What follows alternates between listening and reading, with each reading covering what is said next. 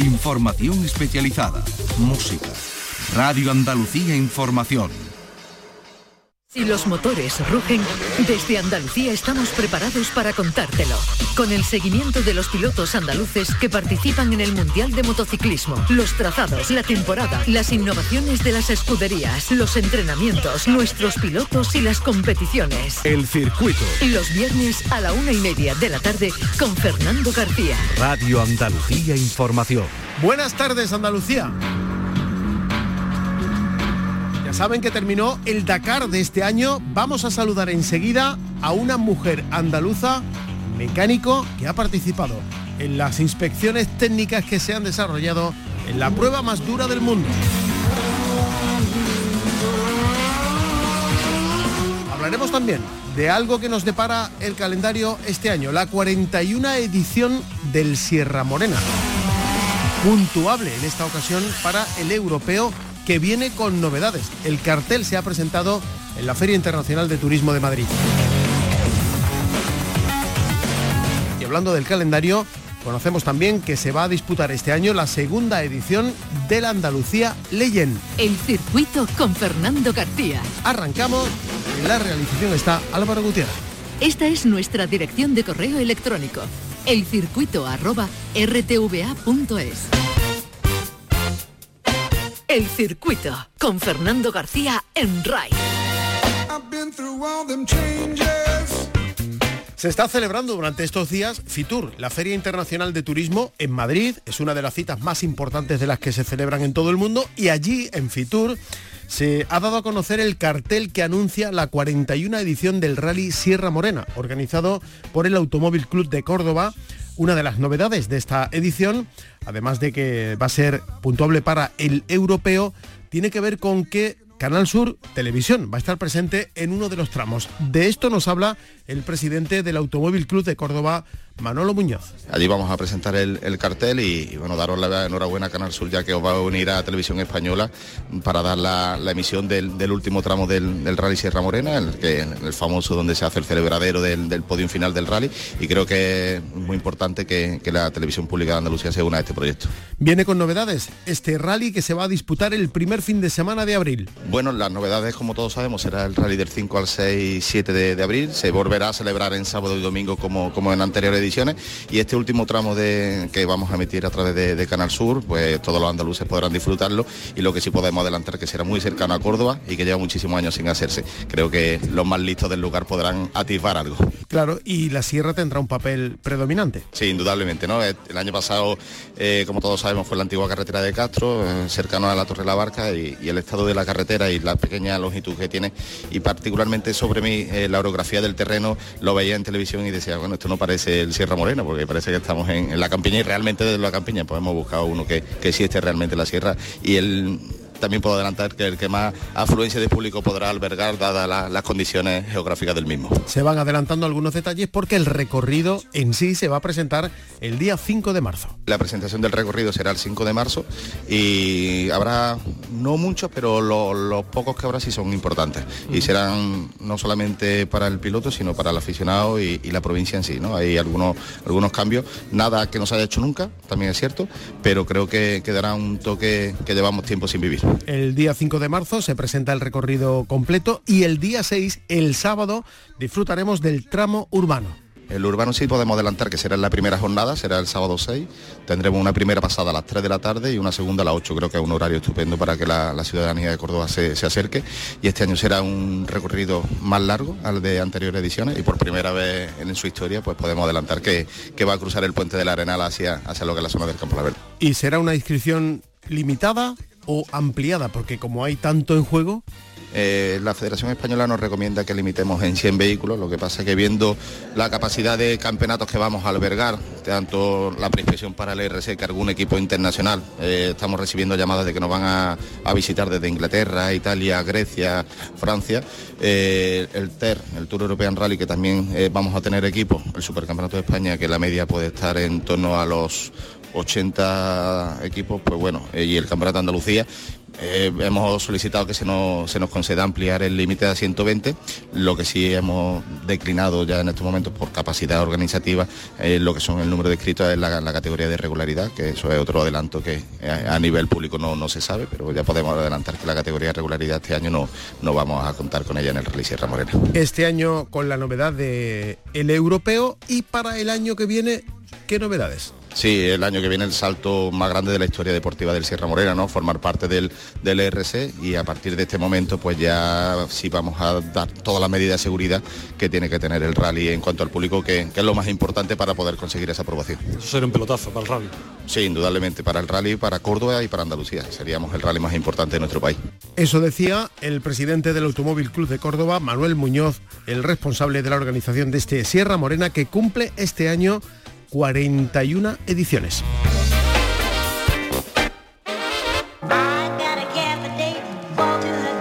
El circuito con Fernando García. Vamos a saludar a esta hora de la tarde a Miriam Silva. La hemos eh, entrevistado en alguna ocasión porque se convirtió en la primera mujer mecánico que acudía al Dakar y acaba de venir, acaba de llegar de realizar su tercera prueba, su tercer Dakar. Miriam, muy buenas tardes. Buenas tardes. ¿Qué tal? ¿Cómo te va la vida? Pues muy bien, la verdad.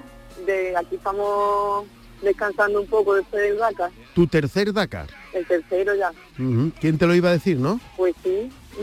Mira, que fue el primero una sorpresa y aquí seguimos. ¿Y cómo te ha ido en esta tercera ocasión? Pues esta tercera ocasión la verdad que súper bien porque la temperatura, la temperatura ha acompañado durante estos 20 días no nos ha llovido ni un día, a diferencia del año pasado, que fueron todos, eh, ya cada vez con más experiencia, conociendo a más gente, eh, con más conocimiento de, de, lo que es mi trabajo. Así que bueno, ha sido la verdad que el año más ameno en cuanto a trabajo que he tenido.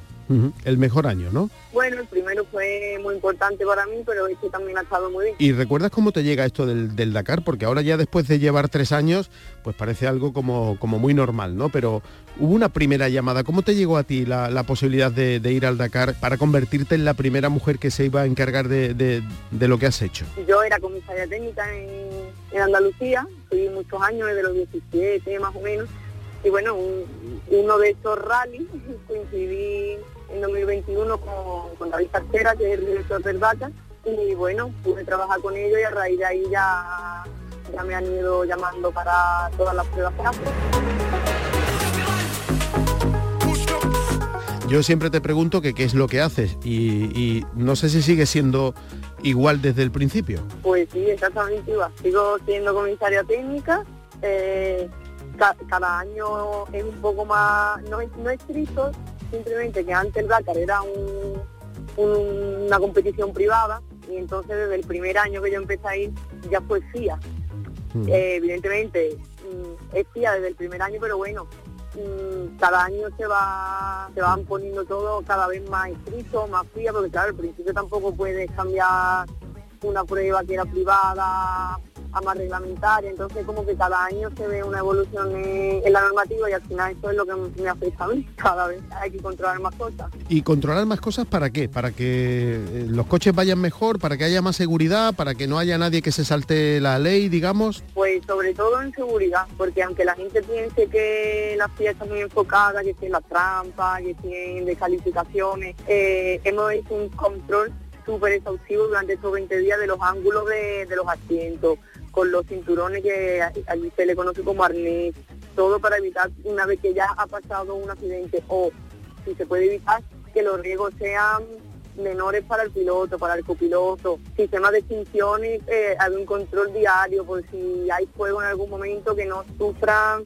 nada. Evidentemente hay también un control en, en las piezas a utilizar, en los diámetros mínimos, máximos y todo, pero pero el, nivel de, seguridad que se mira es, bastante. ¿Se suele cumplir? ¿La gente cumple? ¿Los pilotos cumplen? ¿O, tenéis que, llamar la atención muchas veces? Bueno, los pilotos en su mayoría cumplen, sobre todo los, equipos oficiales, pero bueno, siempre hay gente que lleva algo mal, ya sea por desconocimiento, ya sea porque lo sabía, pero aún así lo ha hecho. El Dakar es muy complicado porque hay cosas que, bueno, no, no suponen una gran penalización y hay cosas que te sacan de la carrera. ¿Y qué pasa cuando se detecta algo así? ¿Qué, qué se hace?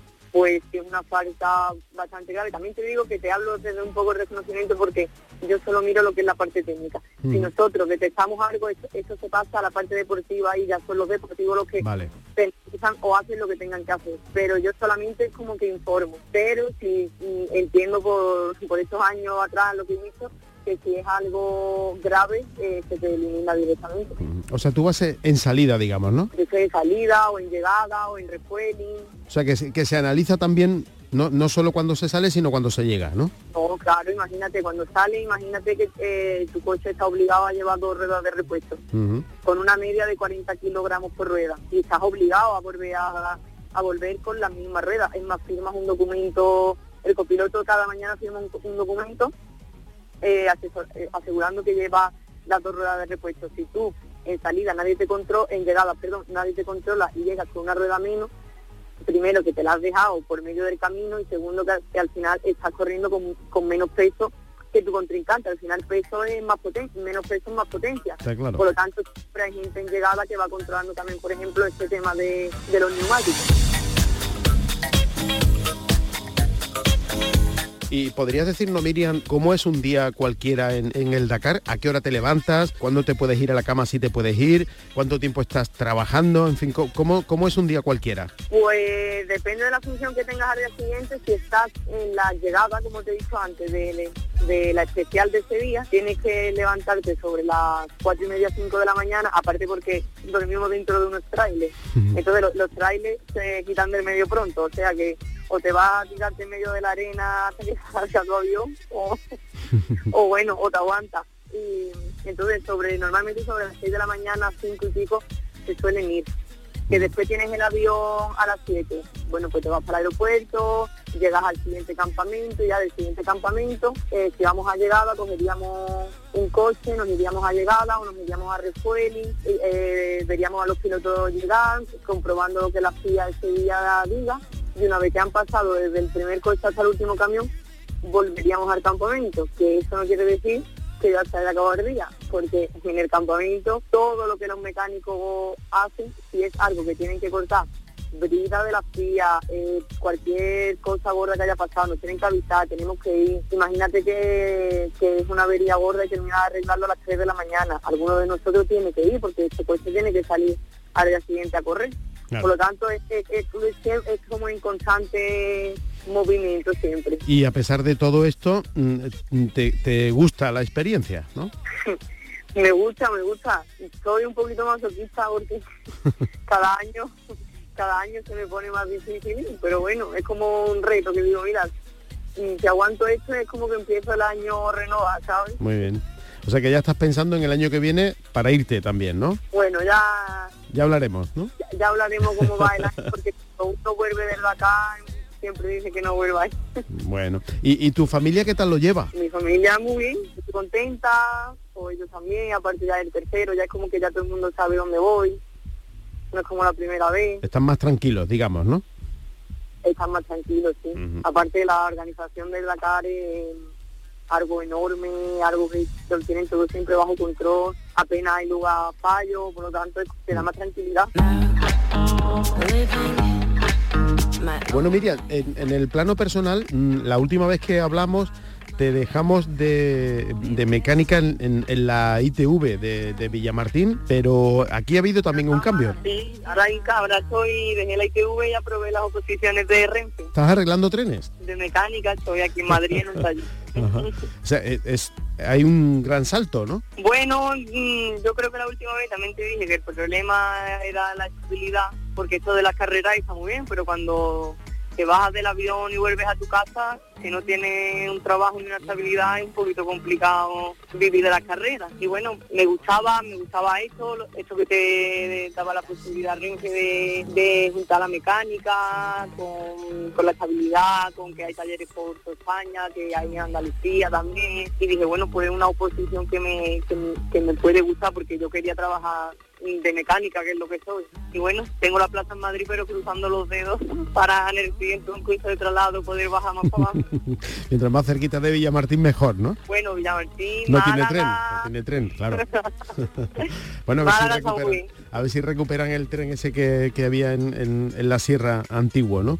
Quién sabe si en el futuro. ¿Varía mucho el trabajo, la, función que tienes que realizar de una cosa a otra? Claro, es que la ITV al final no hace nada de mecánica. Mm. Está siempre como mm, comprobando. Vaya, yo siempre digo que ahí lo único que llevábamos en la mano era un bol, que verás, que está muy bien, a mí me, a mí me encantaba el trabajo en la ITV, lo único malo era que no nunca han conseguido darnos esa estabilidad que nos merecíamos después de tantos años. Sin embargo, esto de la renza ahora me gusta mucho porque es mecánica, es como un martillo, como una llave y come como la cabeza de esa avería porque también esto me, gusta mucho. Muy bien. ¿Estás contenta entonces? Estoy contenta, estoy contenta.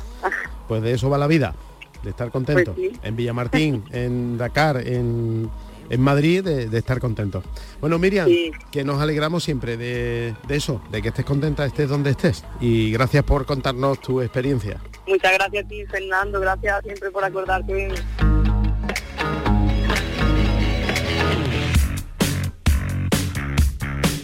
Era una de las novedades en la temporada del automovilismo de Andalucía el año 2023 y va a seguir en el calendario para esta temporada. Estamos hablando del Andalucía Festival Legend organizado por la escudería RS Sport que va a vivir esta temporada la segunda cita, la segunda edición de este espectáculo de las cuatro ruedas. Como decía, organizado por la escudería RS Sport.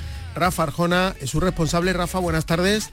Buenas tardes, Fernando. ¿Eso significa que te quedaste con buen sabor de boca en la primera edición? Sí, la verdad que eh, era un año de prueba, pero fue, fue muy bonito, fue espectacular, fueron coches que vinieron de toda España y el tramo y el colofón del tramo espectáculo fue realmente muy muy muy espectacular para todo el mundo. La verdad que nos gustó y bueno, era un proyecto y es un proyecto para para ir sumando y bueno, ahí está, como tú bien dices, 2024, segunda, segunda edición. ¿Y suele ser esto así? Es decir, tú ideas un, una, un pequeño espectáculo y la primera vez ya funciona a la misma maravilla. Esto, esto normalmente no es así, ¿no? No, no lo es. esto al final yo siempre hago la comparativa con el que, con el que quiere criar eh, un cerezo bonito y entonces al final tiene que comprar la tierra, tiene que, que, que labrar, echarle agua, nace el tallo, empiezas a despuntarlo, al final la primera, la primera parte toca, te cuesta, o sea, siempre, casi siempre te cuesta el dinero o muchos disgustos y al final, cuando el proyecto está ahí, pues al final solamente tienes que podar un poco la, el árbol. Aquí es verdad que viene un poco de, la mano de, de, que es un proyecto eh, que se hace, o sea, que hay una prueba que se hace en el norte de España, era la única que se hacía, y nosotros queríamos, o sea, y había un proyecto de hacerlo en el sur de España. Y bueno, la verdad es que que era un formato nuevo, todo el mundo decía un Legend, un, eh, un Festival Legend, ¿cómo terminará? Y la verdad es que eh, durante varias semanas vivimos un poco, gozamos de, del trabajo, del buen trabajo que, que, que, hicimos y que los pilotos nos ofrecieron. O sea, de verdad que todos los municipios por donde se pasó nos dieron la enhorabuena y bueno, estamos trabajando en ello y ahí estamos. ¿Y cuál es la clave para que triunfe un espectáculo de estas características? ¿Qué, es lo que tiene el Andalucía con ese Festival Legend?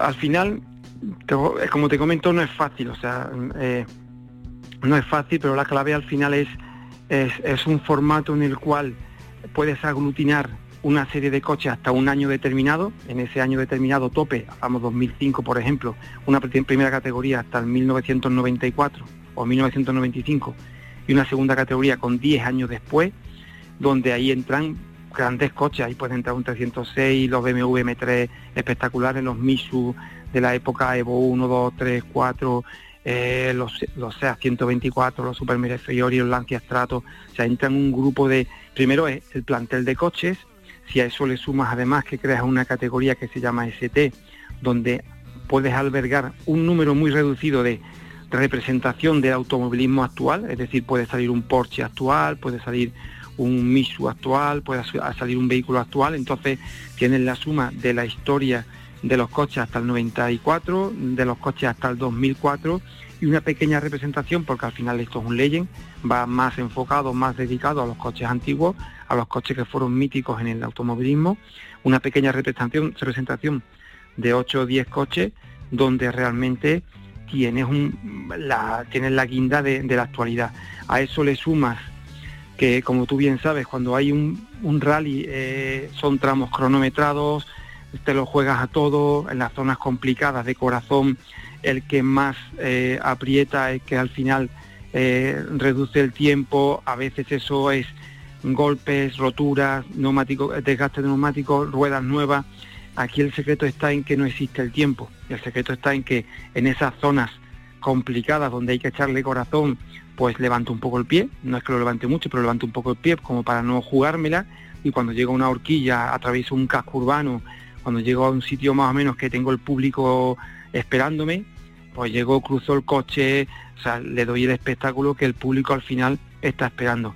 La suma de eso al final crea, pues, pues eso, pues una conjunción de, de, un número de vehículos que hacen la historia del automovilismo con lo que al público al final muchas veces busca, que es el derrapaje, la cruzada, la buena trazada. Mm. Eso es al final lo que se, lo que se da aquí. El año pasado la sede estuvo en, en Ubrique, ¿este año también? Estamos cerrando con el ayuntamiento, con el ayuntamiento de Ubrique, porque al final mm, el año pasado eh, tuvimos la suerte de que tanto el ayuntamiento como patrocinadores eh, propios hicieron que consiguiéramos eh, reunir el presupuesto y al final este año pues la idea también va a ser esa, que tener una sede con unos patrocinadores personales ya de confianza de siempre que al final pues harán que tengamos la sede. Posiblemente al final Estamos en esta semana cerrando y ultimando el recorrido. La sede vuelve a ser Ubrique. Y en cuanto a lo que es la prueba en sí, ¿alguna novedad que, tengas en mente?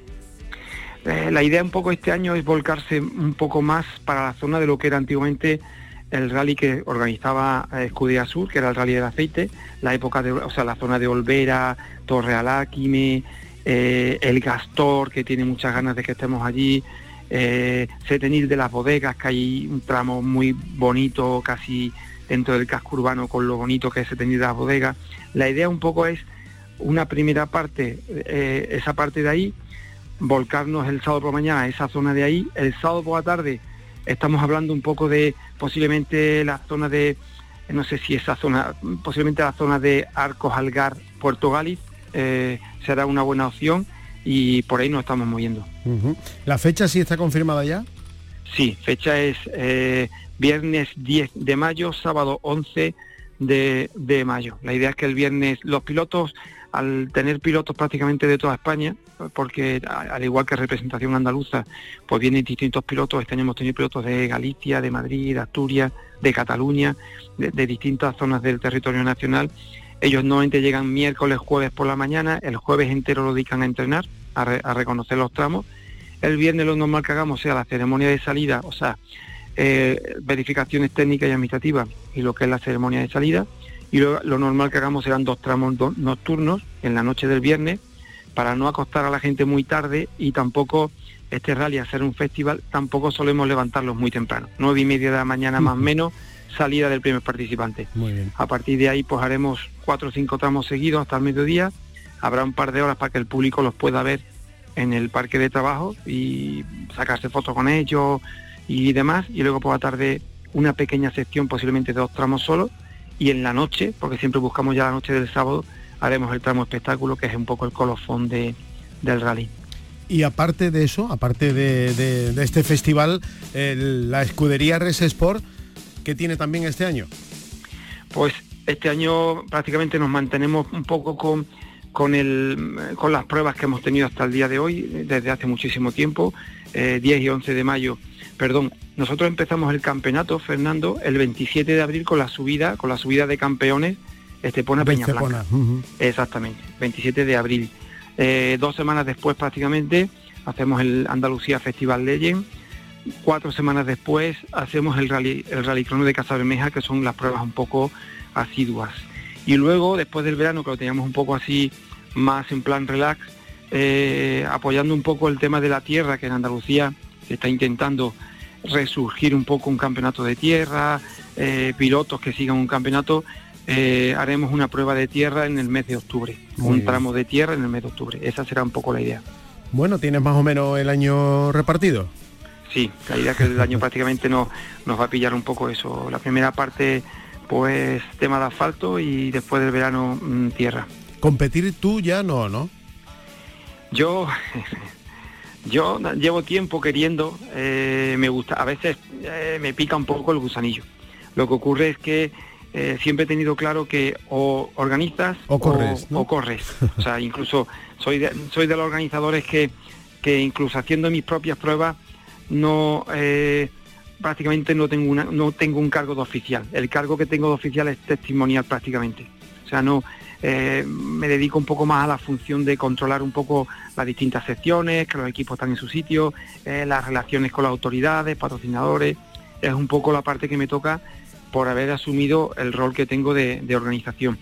¿Me pica el, gusanillo? Te lo puedo asegurar, aunque sea el sin, o sea, sentarme en un, en una en un volante de estos con la palanca de cambios, un asiento y pelearme vía digital con, con, con otros pilotos. Es que eso nunca se va, ¿no? El gusanillo no se va nunca, ¿no? No, no, no se va. Te puedo asegurar que, que no, que no se va. Hay veces que va, eh, que he ido, he vuelto a ir a tramos donde donde he corrido mm, eh, siempre, eh, no lo sé, Algar. Para mí Algar he tenido momentos buenos, muy buenos de levantar el público, te puedo asegurar, de casi dejar las pegatinas en la curva de la gasolinera allí en la facha de enfrente y luego pues de haberme dado algún susto con un eucalipto, arrancar un eje trasero, o sea, y cada vez que pasas por allí dices, hostia, eh, este domingo quiero volver a salir. Algún día, ¿no? Algún día. Algún día, algún día.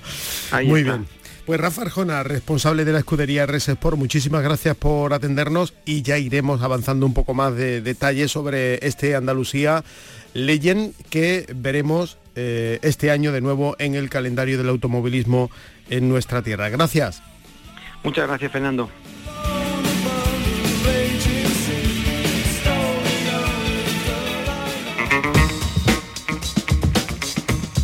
Nos vamos a ir, pero antes vamos a conocer detalles de la agenda que nos depara este fin de semana en lo que se refiere a las dos ruedas. Lito, cuéntanos. Hola Andalucía, hola querido Fernando.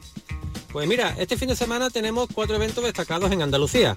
Primero, nos vamos a Carchelejo, en Jaén, porque este año la ardilla vuelve y lo hace en esta localidad, organizando su cuarta reunión motera invernal, con la única pretensión de juntar a un puñado de moteros y recuperar la clásica concentración motera La Ardilla, después de 30 años, alrededor de una hoguera y contar batallitas moteras, lo que siempre hacemos, los moteros, siempre todo el día hablando de, de moto, ¿no? Los días elegidos son 26, 27 y 28. Nos vamos para Almería. El sábado 27 y el domingo 28, la Asociación Moradores Tíjola organiza la quinta quedada motera invernal Sierra de los Filabres. Esto será en Bacares, en el bar Los Arcos. Las inscripciones están limitadas a 100 plazas. Nos venimos para Sevilla, para dos hermanas. Allí, en la discoteca B3, el próximo día 27 a partir de las 13 horas, se celebra el 28 aniversario de Jaguars MC Andalucía. Un evento con entrada libre para motos custom y Harley con, mucha música, muchísima. Hasta cinco grupos actuarán. Y acabamos en Málaga Capital, en su Palacio de Ferias y Congresos, del 26 al 28. Ahí se celebra el undécimo retro Automoto Málaga, el salón de vehículos de época para atender a todos los aficionados a los clásicos y los vehículos de colección de la comunidad andaluza.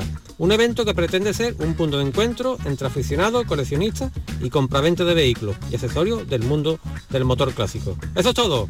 Recordad como siempre las dos máximas, máxima precaución y máximo disfrute. Adiós. Gracias, Lito, por esta agenda. Le recordamos que han concluido los entrenamientos del Mundial de Superbikes, entrenos privados en el circuito de Jerez Ángel Nieto con Nicolo Bulega, el piloto de Ducati, pulverizando el récord vigente de la categoría en esta pista, en el circuito de Jerez. Y el italiano Stefano Manzi, mejor tiempo en la categoría de Super Sport. El circuito con Fernando García en RAI.